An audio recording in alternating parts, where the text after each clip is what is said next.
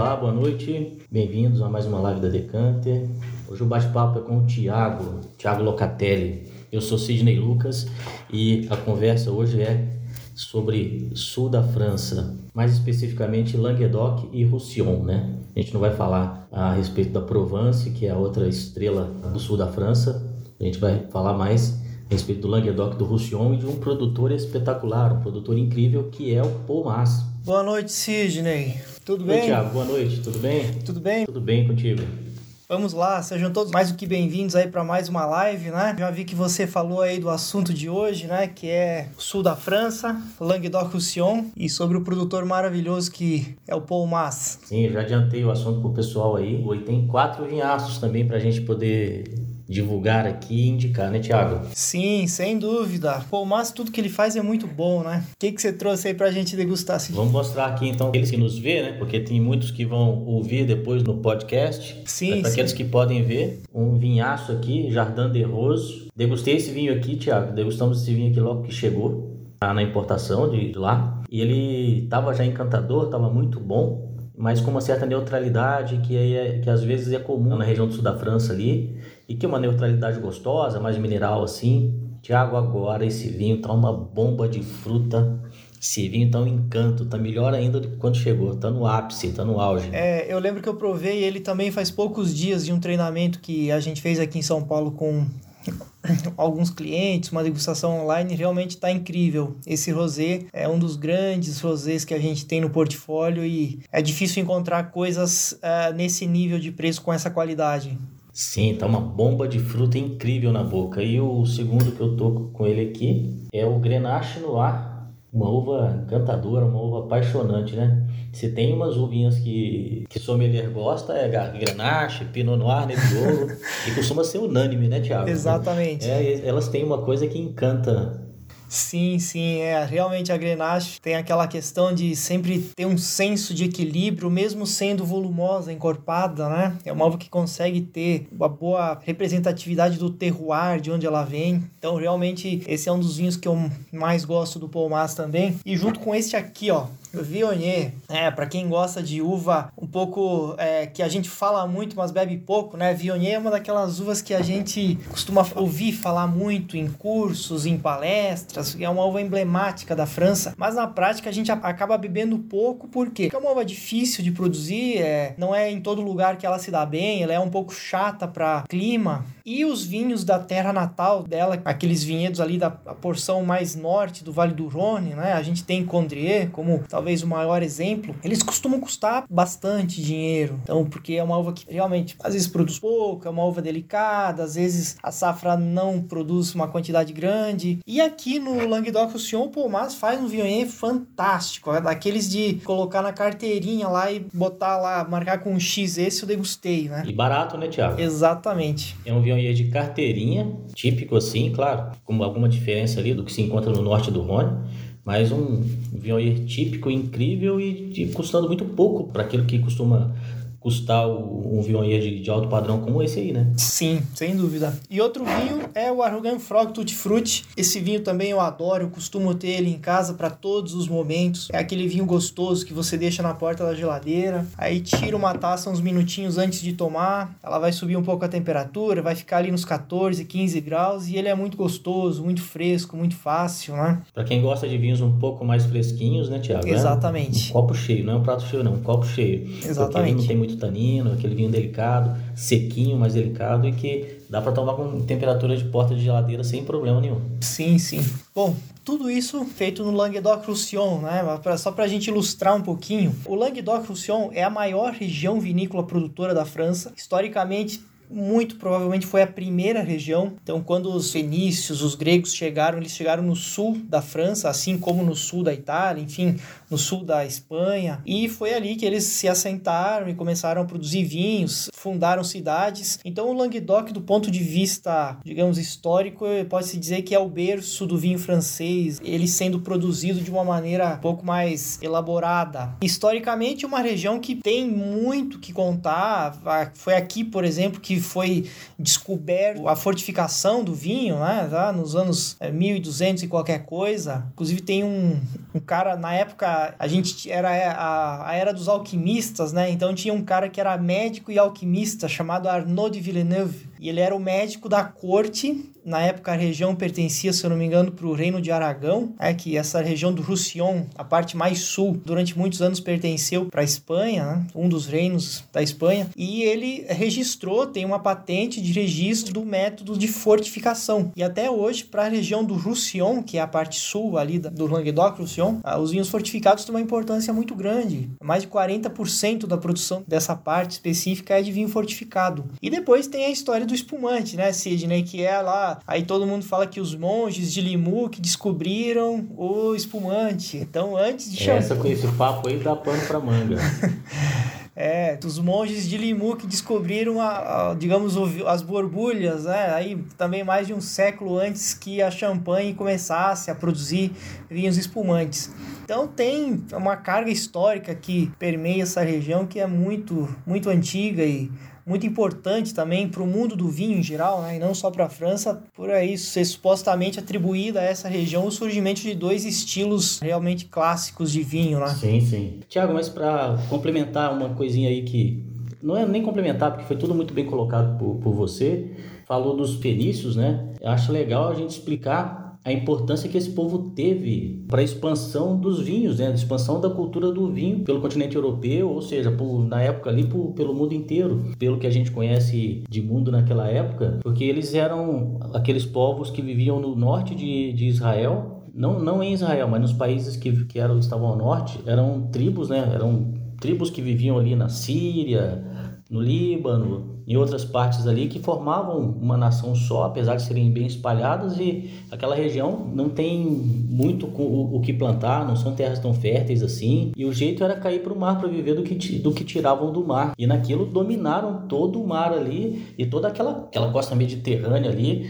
da África, da Europa, passando por Grécia, Croácia, França, Espanha, eles dominaram o comércio. Então a fama de, dos libaneses do comércio vem disso aí, não, não é de graça, né? E na medida que eles dominavam o comércio ali na, nessa faixa do mar ali, eles espalhavam a cultura deles e espalhavam também vinhos, mudas, parreiras e foram responsáveis por levar essa cultura espalhar vinhedos, vamos colocar assim, até Portugal, né? Exatamente. Foi é isso mesmo, né? foram os primeiros grandes navegadores da história e que, digamos, fomentaram esse comércio e essa, essa integração em toda a orla mediterrânea. E só depois vieram os gregos. Aí os gregos, eles, digamos, elevaram a viticultura em geral um passo além, né? Levaram além. Aí já tem, por exemplo, métodos de produção gregos que são usados no sul dos países da Europa, como sul da Itália, sul da França, métodos que até hoje são usados e que vieram lá da Grécia Antiga, né? Que um deles é a condução em alberelo, aquela condução da videira em uma pequena árvore, né? Ao invés de elas ter uma, uma condução em fios, né? Ou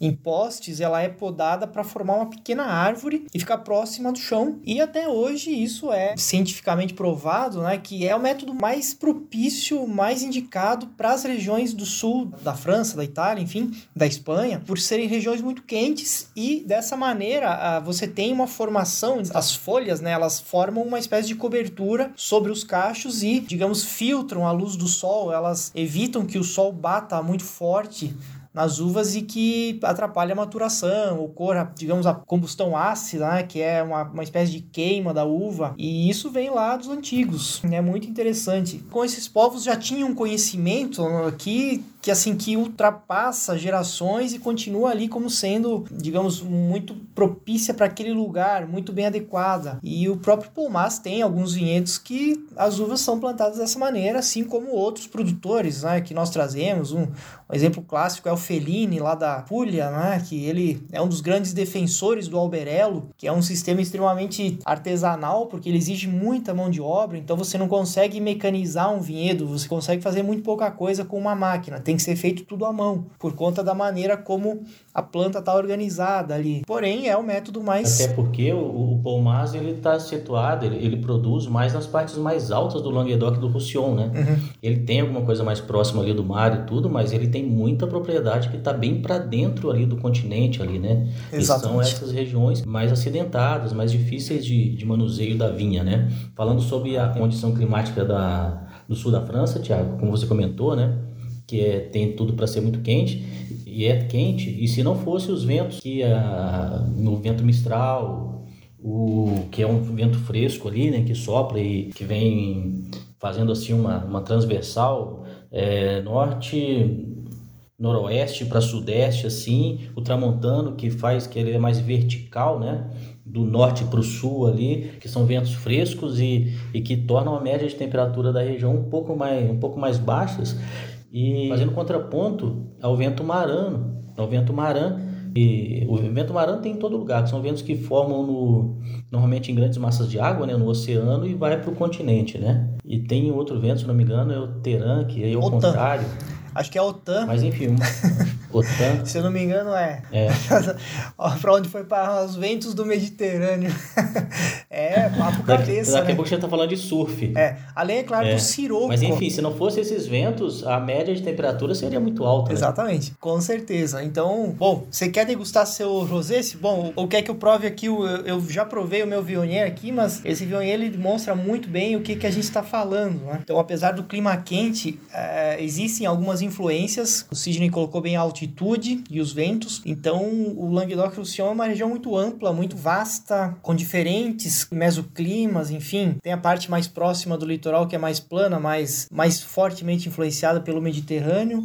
Aí, à medida que a gente vai entrando, tem as partes mais altas. É uma miríade de situações diferentes, de mesoclimas. Isso combina com tipos de solos diferentes. E esse vinho ilustra bem porque ele consegue manter o frescor. A Viognier, um dos pontos dela é que ela perde acidez muito rapidamente. Se você cultivar ela num clima excessivamente quente ou se você não colher ela no ponto certo. E no caso desse, ele consegue manter uma acidez incrível. Realmente, a Viognier não é famosa pela acidez, geralmente ela tem uma acidez média. Quando o clima realmente é muito quente e o enólogo não é tão cuidadoso, ela perde essa acidez e acaba ficando um vinho meio flat, né, que a gente fala um vinho meio chato, sem de certa forma um pouco desequilibrado porque o álcool vai lá para cima, ela é uma variedade que pode ter um álcool elevado, mas aqui o Pomás consegue um equilíbrio assim cirúrgico porque tem um frescor muito bom, uma mineralidade e todos aqueles aromas maravilhosos né? de flor, de rosa, é, de pêssego. É uma uva semi-aromática, então ela tem uma expressão aromática muito interessante, mas não tão intensa como outras aromáticas como Gewürz ou Torrontés, né? Então eu gosto muito do, desse estilo exatamente por causa disso. Você consegue ter uma grande expressão de nariz sem ser aquela coisa que às vezes pode se tornar pesante, intensa demais, né? É o efeito da altitude, muitas vezes, né? Porque ele dá uma atenuada nessa coisa de.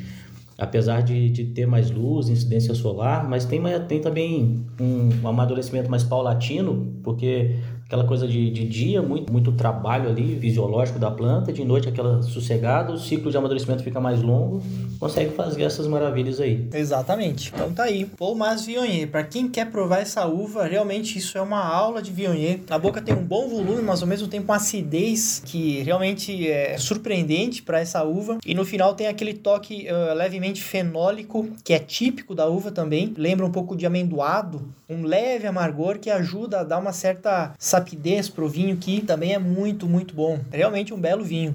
Joelheiro incrível. Os argentinos são um pouco mais exóticos, né? Um pouco mais exuberantes, assim, né?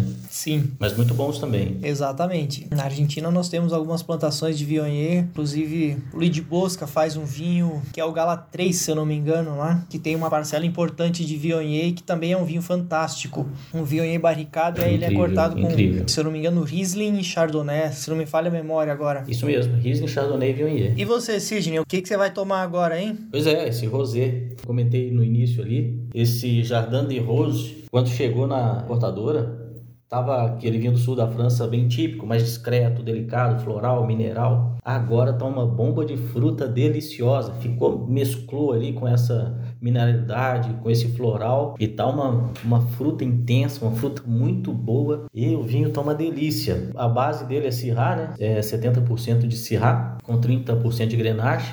E ele vem só do Roussillon, né? Só uvas do Roussillon. Então, tanto que a apelação dele é Roussillon, AOP, AOC, Roussillon. Igual como são, como são todos os os vinhos do Palmas, ele é muito criterioso assim na, na escolha das parcelas, das propriedades, e os vinhos são sempre diferentes uns dos outros, né? É incrível.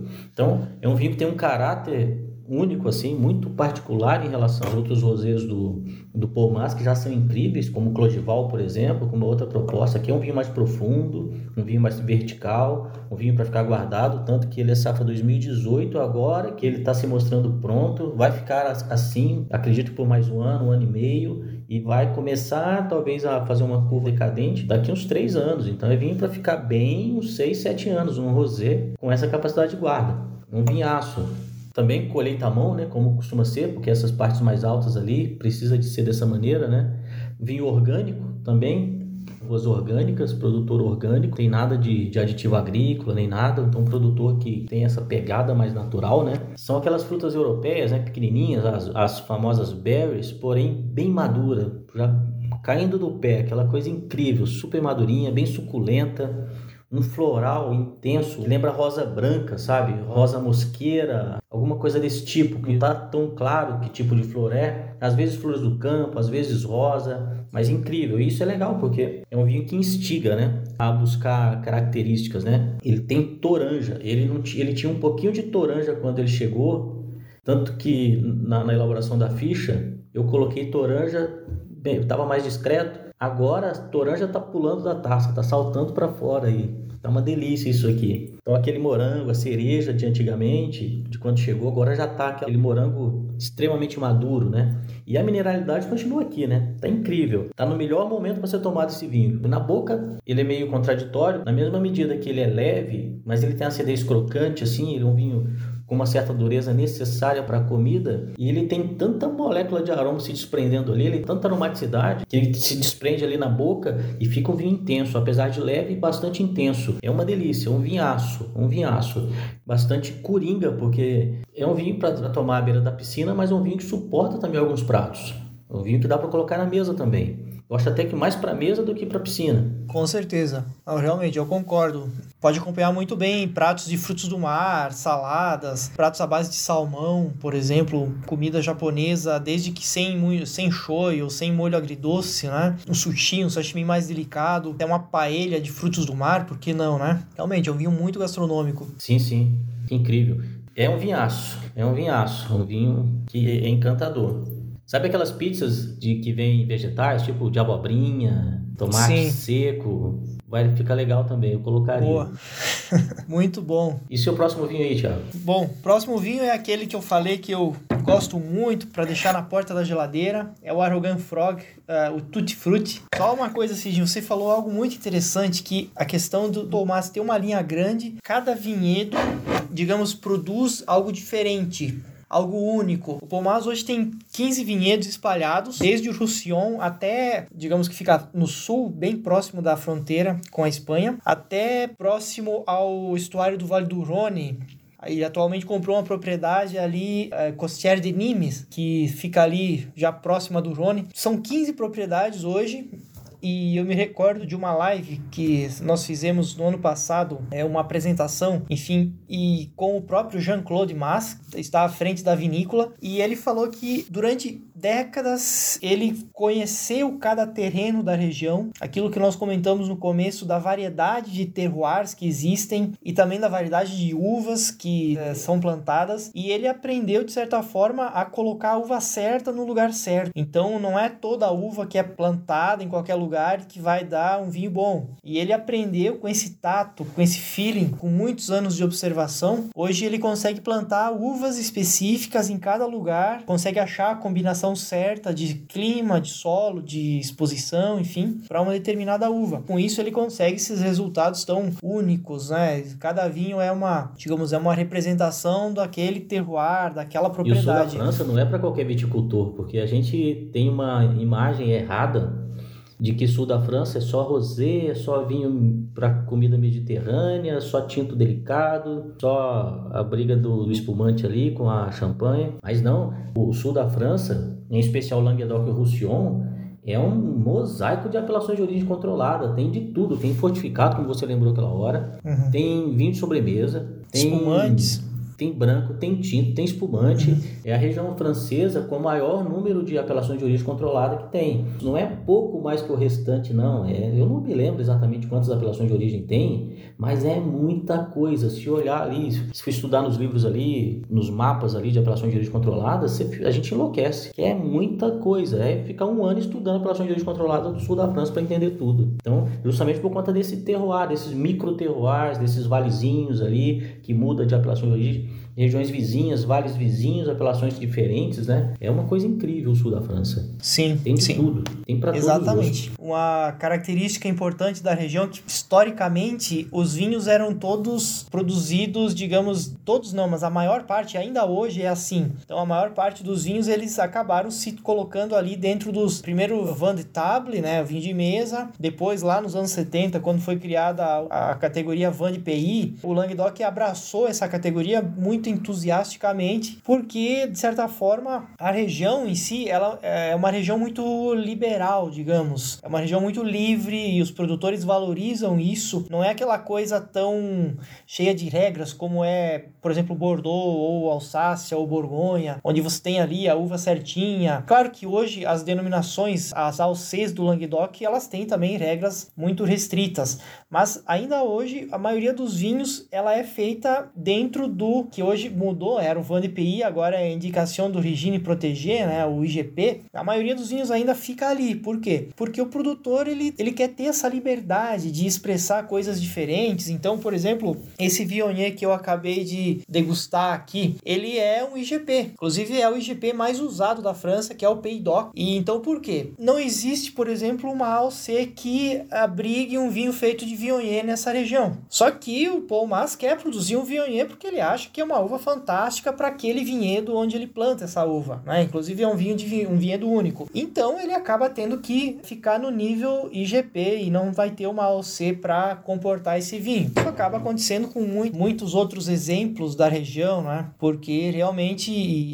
só agora que estão surgindo algumas denominações é, novas na categoria OC. O Languedoc de certa forma é uma região muito na moda e em geral estão surgindo terroirs específicos específicos que estão surgindo, não, eles já estavam lá, eles estão sendo agora descobertos e valorizados, então estão se formando ali algumas AOCs mais específicas dentro de toda a região. Mas no geral, a maioria dos vinhos ainda é na categoria, na categoria IGP, e são grandes vinhos, né? Bom, voltando aqui ao Arrogant Frog. Esse, por exemplo, é um clássico do Palmas, é uma marca que ele criou lá nos anos 2000. Tem uma historinha muito interessante que ele brinca ele brinca com o apelido que os franceses tinham, né? Uma alcunha não muito amorosa por parte dos ingleses, dos americanos, né? O sapo arrogante. E aqui ele brinca com o nome Tutti Frutti porque ele uma mistura de várias uvas, então é uma miscelânea. Tem Grenache, tem Merlot, tem um pouco de Cabernet, tem um pouco de Syrah, tem Mourvèdre, enfim. Ele mistura, são cinco, geralmente cinco, seis uvas aí todos os anos e faz esse vinho.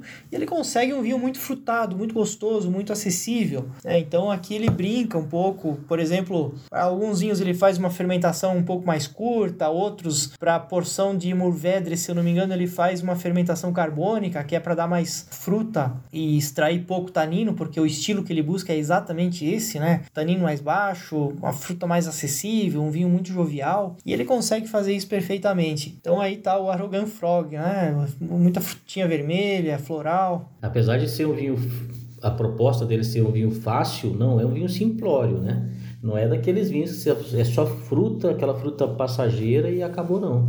Como você falou, não, um vinho floral, tem uma pimentinha, é um vinho com uma certa sim, riqueza, sim. né? Um vinho é, uma presença de boca, tem um bom volume, uma explosão de fruta, a fruta permanece no final, fica uma acidez gostosa, ao mesmo tempo tem uma estrutura de tanino, apesar de delicada. Realmente é um vinho muito, muito interessante e um excelente achado aí pelo preço dele, né? Se a gente for levar em consideração que todos os vinhos do Palmar são certificados sustentáveis, né? Tudo, tudo com práticas orgânicas, então realmente é um vinho para tirar o chapéu. Tirar a rolha.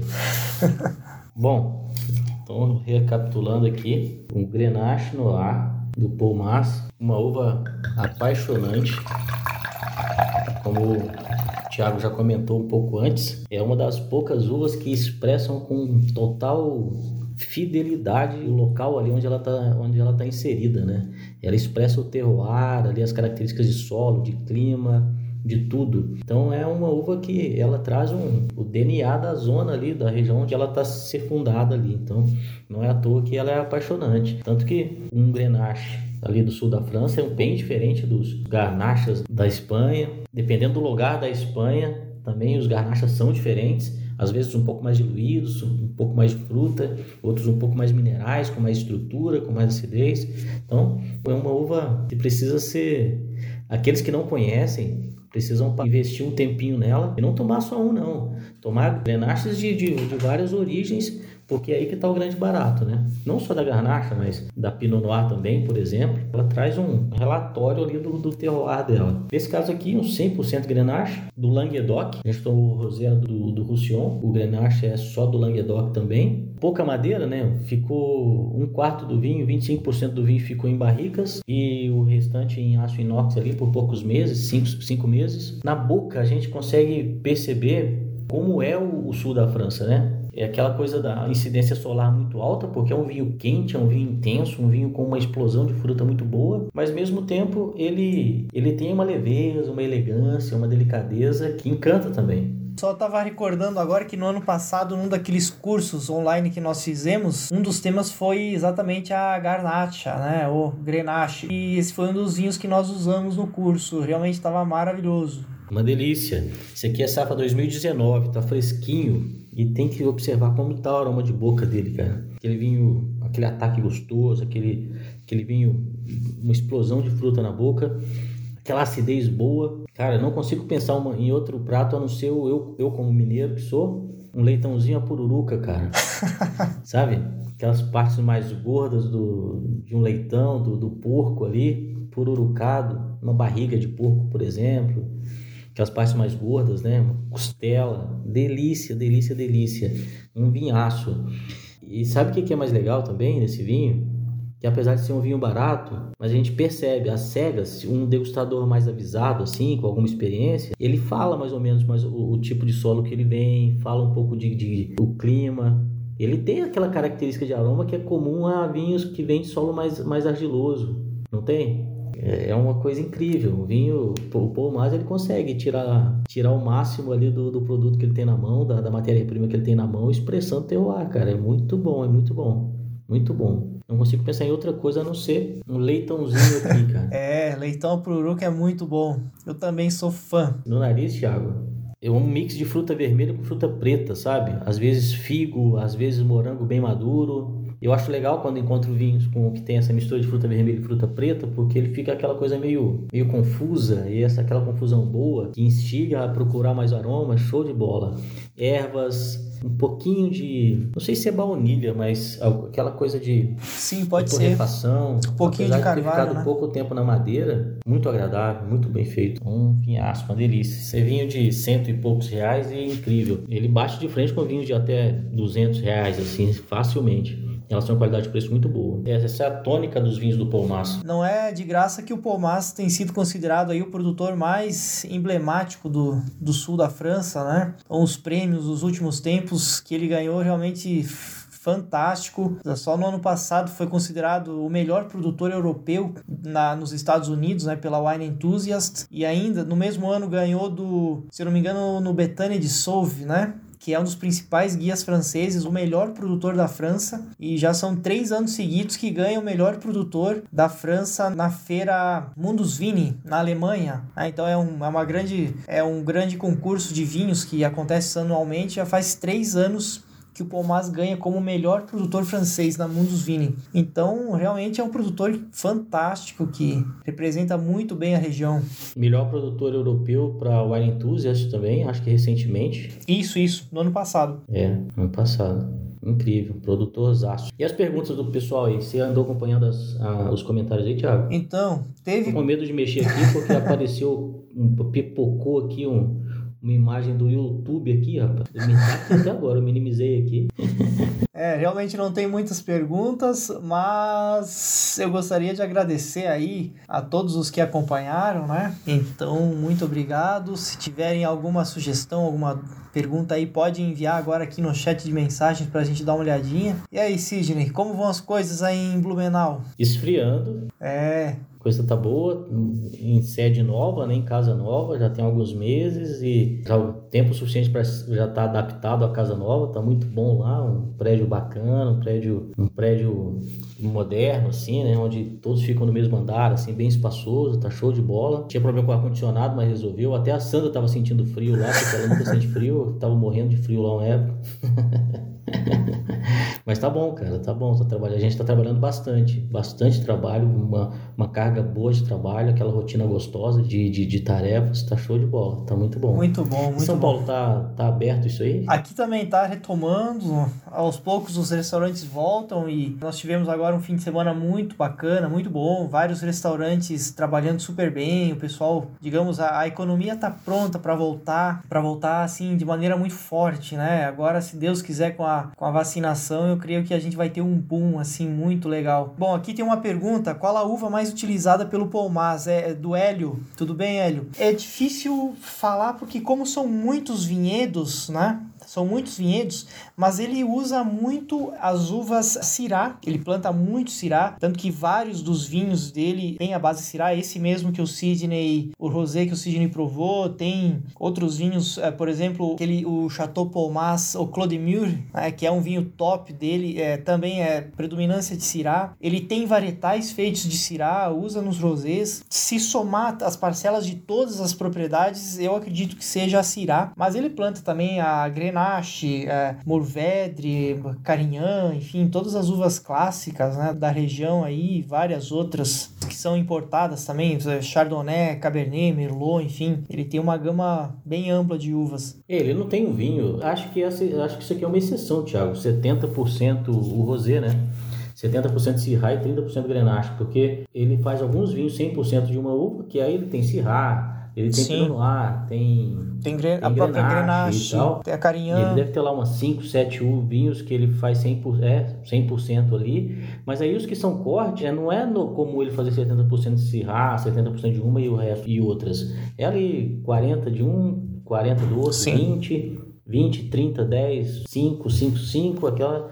Ele, ele é meio que alquimista, assim, né? Então exatamente. não dá para afirmar exatamente qual uva que ele planta mais, justamente por conta dessa maneira de trabalhar dele. Sim, sim. Aqui, eu, por exemplo, no Arrogant Frog são várias uvas, são seis variedades, então ele mistura tanto uva local como Mourvedre, Grenache, Syrah, Merlot, Cabernet, enfim. Se não me engano, quatro ou cinco em proporções muito parecidas e as outras em é. umas poucas em proporções pequenas. Exatamente. Bom, muito bom. Sidney, foi um prazer rever você mesmo que tenha sido aí online, né? E então, cara, muito obrigado por ter dado essa oportunidade aí pra gente conversar, bater um papo mais uma vez. Vamos ver até a próxima, né? Quem sabe a gente se encontra aí logo logo. Espero que a próxima esteja bem mais próxima do que a diferença dessa para a anterior, né?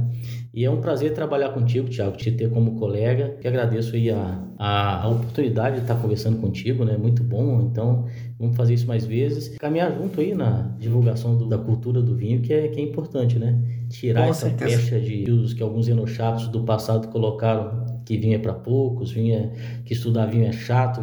A gente, o papo do início da nossa conversa, mostra que estudar vinho não é chato. A gente aprendeu sobre fenícios, sobre navegação, história de um monte de lugares. Isso é chato, isso é cultura, pô. É, é gostoso, né? A gente aprendeu coisas da nossa profissão que a gente não teria aprendido se fôssemos advogados, lavradores, se fôssemos médicos, seja o que for outra profissão, também não aprenderiam. E, e, os médicos que gostam de vinho aprenderam muita coisa que sabem porque gostam de vinho.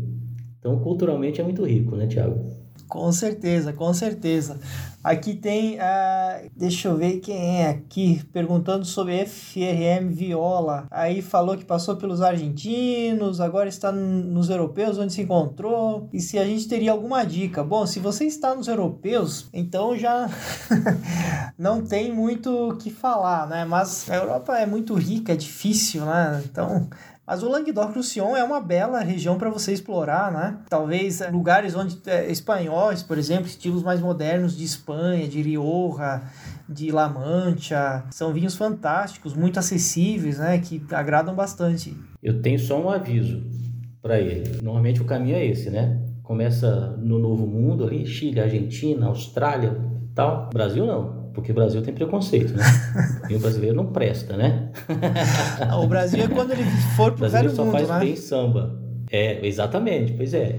Então ele começa Argentina, Chile e tal, Uruguai e tal. Depois vai para a Europa, fica um tempo lá bebendo só europeu. Aí depois ele volta para o novo mundo, só que com, com, com como é que eu posso dizer, com um nível de exigência diferente. Eu não estou dizendo que o mundo, novo mundo não faça coisa boa, longe disso, faz coisas espetaculares. Mas esse é o, é o percurso percorrido por todo apreciador de vinho. Novo mundo vai para a Europa, fica um tempão lá bebendo só europeu, depois volta para o novo mundo com um nível de exigência bem mais alto. Aí já começa com aquela chatice, e é uma chatice boa de se ter, não é qualquer coisa que sirva. Aí beleza, ele fica seletivo para vinhos do novo mundo, depois passa a ser seletivo para vinhos europeus também. É. então essa é a seletividade. Aí ele chega no vinho brasileiro e começa a entender que tem vinho brasileiro bom e aceitar. Sim, sim. É um aviso que quando ele voltar para o novo mundo, ele vai pensar: meu, agora estou gostando de argentino de novo, será que eu estou regredindo? Não, porque gostar de argentino não é regressão, gostar de, de, de chileno não é regressão, é só o caminho normal que tem, porque tem Assim como tem vinho europeu espetacular, tem vinho argentino espetacular, e assim como tem vinho argentino, chileno, brasileiro porcaria, tem vinho europeu porcaria também, tem vinho chileno, europeu, brasileiro bom também, né? Excepcionais também. Então, então todo lugar, a gente quando entende isso, aí a pessoa fica mais seletiva para o mundo inteiro. É só um aviso, avisando que ele vai voltar para o novo mundo. É, bom, tem um outro aqui pedindo live da, da África do Sul, hein? Que tal a gente marcar alguma coisa, hein, Sidney? Falar um pouquinho dos sul-africanos. Putz, África do Sul tem assunto, hein? Tanto na questão histórica, quanto de terroirs diferentes também. Sim. Putz, é bacana. É, quem sabe na próxima. A gente poderia fazer isso sim. Vamos deixar marcado aí para ver se a gente consegue agitar. Fazer uma estrutura bacana de, de assunto para a gente fazer um podcast legal, né? Também, para deixar gravado o pessoal ouvir depois também, no, no, no podcast e também aqui no, no IGTV, aqui, fica aqui, vamos fazer. É um bom tema. E a gente falou pouco de. Acho que a gente quase não falou de vinho do Novo Mundo aqui na, no, no Insta da Decanter. Né? Sim, muito. A gente pouco. falou bastante de Europa e tal. Uhum. Muito bom. Bom, pessoal, eu gostaria de agradecer a todos os que nos acompanharam aí. Espero que tenham gostado do bate-papo e gostaria de convidá-los para a próxima. Serão todos novamente muito bem-vindos. Um grande abraço, Sidney. Até a próxima. Tchau aí a todos que nos acompanharam. Obrigado também. Quero agradecer também a todos em nome da Decanter, em nosso nome, né, Thiago, por nos deram atenção aí por, por esse período todo. Muito obrigado a todos. Tiago, bom resto de semana, bom resto de semana a todos que, que estão nos vendo e aqueles que vierem a, a nos ver também, que, que tenham um, dias excepcionais. é isso aí, muito obrigado.